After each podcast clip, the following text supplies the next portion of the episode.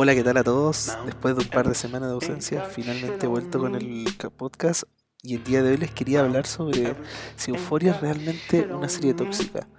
Un tema que se volvió de cierto modo recurrente durante la transmisión de esta segunda temporada es que Euforia, mucha gente que, hasta que yo conocía que me sorprendió decía que era una serie tóxica. Eh, bueno, por suerte de la gente que yo conocía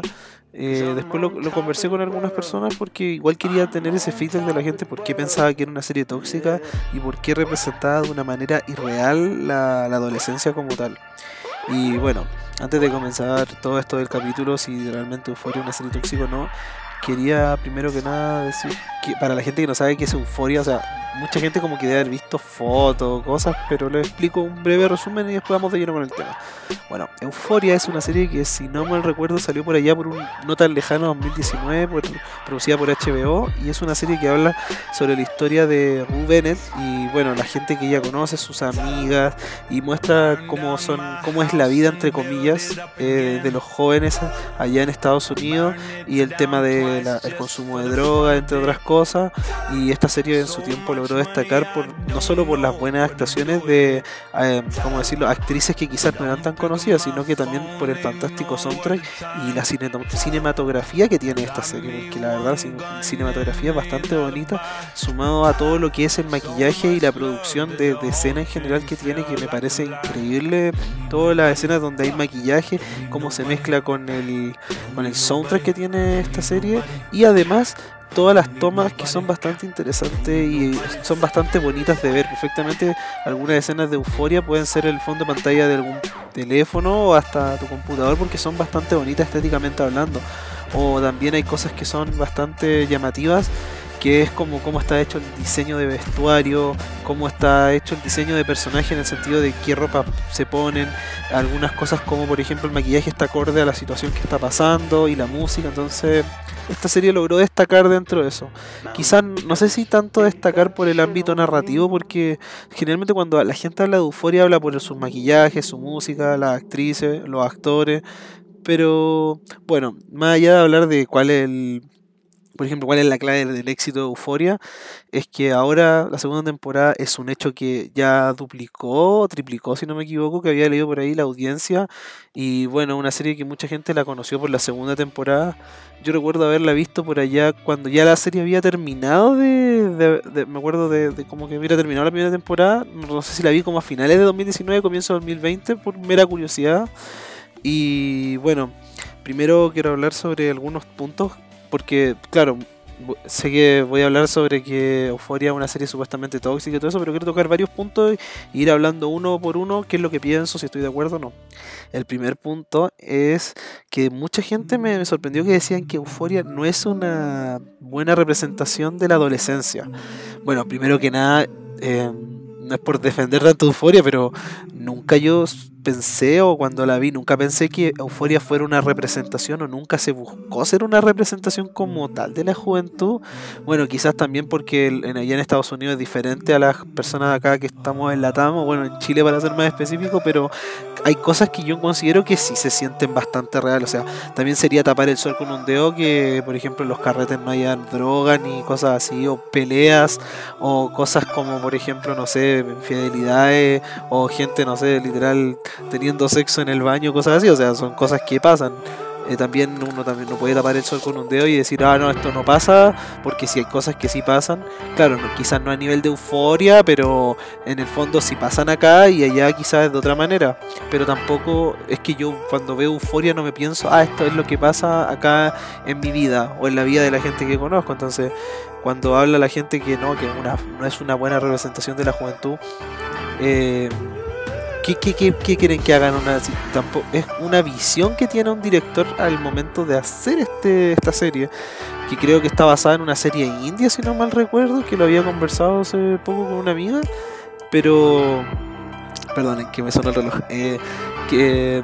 eh, es una serie que está basada en otra serie y no sé qué, qué, parte es tan real o no, pero yo creo que igual algunos puntos son bastante como que son cosas que igual pasan, o sea, no en la misma escala, pero sí pasan, o sea, el tema de las drogas, el tema de, de la, como había mencionado, la infidelidad, todo, todo lo que es, o sea, no todas las situaciones como tal, pero sí varias situaciones que uno ve que suceden en las fiestas de euforia o que suceden en ciertos puntos de, de la trama, sí pasan, entonces tampoco podemos decir, ah, no, esto no pasa. Y ese es el primer punto, que al menos yo no creo que Euforia busque ni quiera hacer como una representación de la juventud. Pero lo que sí creo es que busca ver con otro énfasis, como un énfasis más juvenil, los problemas de nuestra juventud. El tema de la droga, ir más allá del, de que los jóvenes consumen droga, sino por el por qué, ir más allá. Y yo creo que también al director, es mi opinión personal, eso sí, esto es totalmente personal. Creo que igual los actores también le dan como, como un feedback, porque los directores igual ya tienes eh, una persona con edad. Entonces, por ejemplo, los actores jóvenes igual tienen que darle como su feedback de cómo quizá puede ser la situación. Al menos eso es lo que yo creo. Y aparte se siente de que esto no está hecho solo por gente adulta que dice, ah, los jóvenes son así, ya porque hay cosas que se sienten muy como como que han pasado en mi círculo o gente que conozco o, situaciones que son parecidas a la realidad. Entonces se, se nota que hay como un toque juvenil, por así decirlo, en el ámbito de la trama quizás no sea la mejor trama ni de cerca, pero claro, te, tiene enganchado. O sea, claro, hay puntos que obviamente yo no, no, estoy de acuerdo con la trama, no me gustan como tal, pero no creo, nunca en ningún momento se me cruzó hasta que vi esos posts de que, no sé, Euforia buscaría hacer una representación fidedigna de lo que es la juventud. Y otro punto, que también este es más como más como polémico, es que decían de que Euforia buscaba sexualizar y cosificar más a las mujeres por los trajes y todo eso. Y aquí este punto está, está en un punto medio. Primero que nada, eh, cuando uno, yo al menos consumo un producto, ya sea de audiovisual, película, serie, cuando yo veo, no sé, una mujer en topless o algún personaje hombre sin, sin polera, no, no me pongo a verlo de, o sea, yo al menos no lo veo como de manera tan morbosa, aparte tiene un, yo asumo, por ejemplo, nosotros estamos todos claros de que cuando un director actores deciden hacer una escena y por ejemplo salen personajes desnudos o hay escenas de sexo, no busca esa escena de sexo solo morbo como tal, sino que tienen fines narrativos. Ojo, no estoy justificando porque también considero que en esta segunda temporada al menos eh, hay muchos desnudos que a veces son realmente innecesarios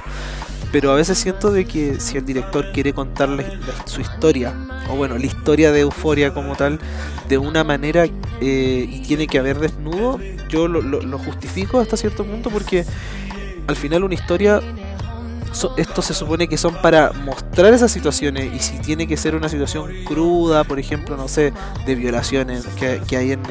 la serie, eh, y tiene que haber un desnudo para mostrar como la gravedad de eso, eh, se justifica por el ámbito narrativo, pero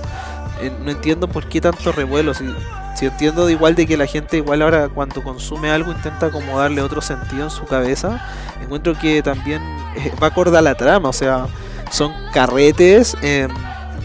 también hay situaciones como de violencia sexual, por así decirlo, o también hay situaciones donde se quiere enfatizar eh, como la sensualidad y otras cosas, entonces eh, cuando la gente tanto habla de eso, siento de que quizás están viéndolo con otros ojos, porque al final, si a mí me pueden mostrar una película, puede ser completamente con gente desnuda, pero si la trama quiere dar, hablarte de eso y quizás hacer una crítica, no le veo el punto negativo que va también como la, con la mente que tú vas a consumir cierto contenido, porque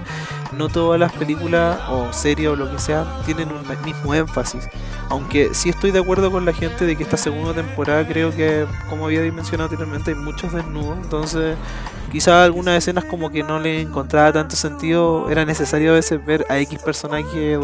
desnudo no, no me hace tanto sentido, pero sí creo de que a veces uno tiene que consumir el contenido con, con altura de mira, sino entender del contexto por qué este personaje está desnudo y qué te quiere comunicar el director o qué es lo que te quiere hablar la trama sobre eso. Porque al final, eh, eh, ¿por qué vamos a reclamar algo que tiene un sentido como narrativo, por así decirlo? Y aparte de eso, mucha gente decía de que, aparte de lo ya mencionado, de que Euforia era sumamente tóxica en el sentido de cómo mostraba las relaciones, ya que si nos ponemos a pensar todas las relaciones, o prácticamente, sí, creo que todas o casi todas, el 80% de las relaciones son tóxicas, pero, pero yo ahora pienso esto. ¿por qué eh, tienen que todos ser como las típicas series que típico uno ve de amor, que no sé, hay un príncipe azul o esta persona, y no, no se muestra de una manera como más realista? Porque siento de que Euforia hace bien eso, por ejemplo, la relación, aunque para mí destruyeron al personaje, ah bueno, no quiero hacer, bueno, este es un pequeño spoiler de la segunda temporada, eh, Ethan cuando termina con Hoy no me acuerdo el nombre del personaje, se me olvidó. Barbie creo que era. Barbie, porque la actriz se llama Barbie Herrera, creo. Eh, déjenme googlearlo un poquitito que se... Ay, se me olvidó el nombre del personaje, soy el terrible. Pero bueno, me entienden. Cuando Ethan termina con su pareja, que es Kat, Kat, Kat, perdón, Kat, ahí lo encontré, el, el del torpeo. Em, cuando ellos terminan, sé que una puta mierda y estrellan al personaje, pero en general eh, siento de que las relaciones que fallen tanto en euforia se siente muy real. Yo siento de que, claro, hay gente que no sabe lo que quiere, eh, no hay eh, mucha gente como que cree que tiene una relación sana, pero en realidad son relaciones tóxicas. Y yo siento que eso me pasó a mí en relaciones que tuve eh, le pasó a mucha gente que conocía y no lo encuentro. Entonces que claro, me gustaría tener como quizá algo más positivo, pero Euforia siento de que eh, intenta retratar de cierta manera a los jóvenes, a nosotros,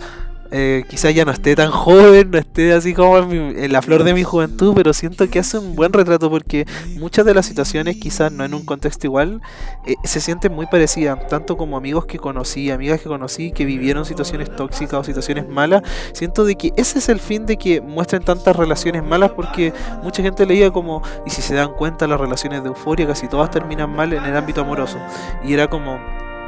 Claro, sí, te, entiendo el punto, pero es que también es real eso. O sea, nosotros como jóvenes, bueno, quizá ya no, no pueda eh,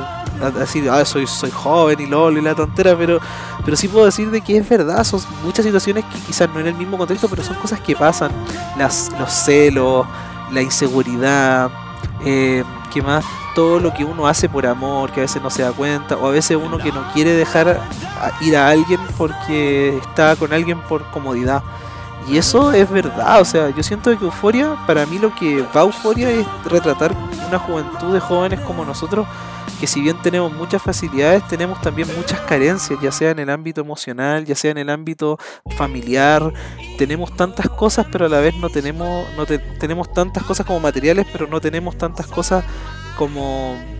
no emotivas, pero como que carecemos de eso, carecemos de muchas cosas y a veces cuando alguien te trata como una persona normal, como debería tratarte cualquiera, se confunden las personas y se sienten amor y cosas así, entonces siento que logra retratar muy bien eso.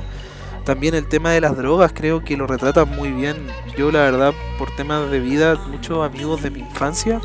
eh, cayeron en la droga y perdí el contacto y sé lo que es que alguien te robe por droga, sé lo que es que perder gente por droga, que hayan discusiones, que gente te pida dinero para consumir droga. Entonces son temas bastante delicados y se tocan, creo yo, de una manera bastante buena. Si bien hay algunos eh, ¿cómo decirlo? Hay algunas cosas que no estoy de acuerdo en el ámbito narrativo porque, claro, soy fanático, no sé si fanático de la serie, pero me gusta la serie en general pero siento de que logra hablar bien de los temas que se propone. Quizá hay falencias y carencias como cualquier serie, pero al final del día Euforia es una serie que, que logró llegar a donde está hablando sobre temas que a nosotros los jóvenes nos interesan y temas que a nosotros nos llegan de una forma u otra. Eh,